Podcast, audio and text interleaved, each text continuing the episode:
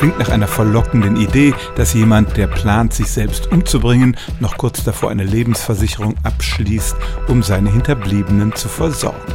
Bis Ende 2007 haben Versicherungsgesellschaften das kategorisch ausgeschlossen und sich geweigert, nach einem Suizid zu zahlen. Seit 2008 aber gibt es eine gesetzliche Regelung und die sagt, nach einer Frist von drei Jahren nach Abschluss der Versicherung müssen die Versicherungen auch zahlen, wenn jemand sich selbst tötet. Es sei denn, der Vertrag sieht eine längere Frist vor. Ausnahme von der Regel, wenn die Selbsttötung in einem Zustand krankhafter Störung geschieht und der freie Wille nicht anzunehmen ist, dann fällt auch diese drei Jahresfrist weg und die Versicherung muss zahlen.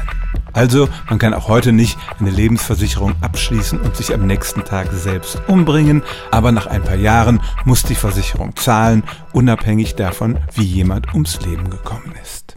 Stellen auch Sie Ihre alltäglichste Frage unter stimmt's at radio1.de.